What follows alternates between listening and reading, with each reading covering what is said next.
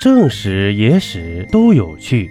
这里是喜马拉雅独播的《中国历史趣闻录》。咱们书接上集，不知从何时起，浙江一带经常发生孕妇被杀的案件。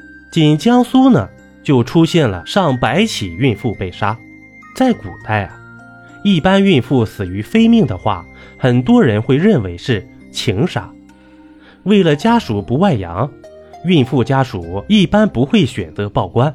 由此可见，当时孕妇的死亡人数远远超过几百，甚至上千，也是有可能的。同时呢，让官府奇怪的一点是，受害孕妇毫无姿色。如果是采花大盗的话，恐怕她不是有曹贼之好，还应该患有眼疾。同时呢。这些孕妇腹中的胎儿全部被残忍地抛除了。究竟是谁丧心病狂地去谋害还未出世的婴儿呢？在各地方官员明察暗访以后，发现黑市中出现了大量的紫河车。这紫河车是什么呢？也就是胎盘。在《本草》等众多医书中都有记载，并且书中写道。紫河车有非常棒的滋补功效。有些孕妇啊，在生产完以后，会将胎盘埋起来，有的埋在树下，也有的埋在门槛上，那使得人们相信树高千尺，人高万丈，所以将胎盘埋起来，与这孩子能健康成长。当官府发现黑市的不寻常以后，立马顺藤摸瓜进行调查，发现啊。是一些富人拿出来出售的。经过受害者家属的辨认，发现他们都认识这些富人，不难得出这些富人就是杀人凶手的结论。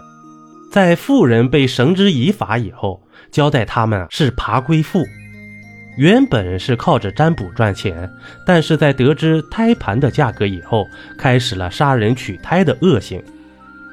他们先是打着免费做好事的旗号接近孕妇，并以看胎、给孩子算运势等借口取得孕妇的信任。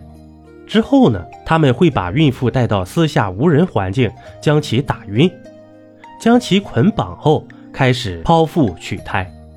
若是孕妇中途醒来，他们会直接用木棒将其打死，将胎盘取出，会将婴儿埋到土里。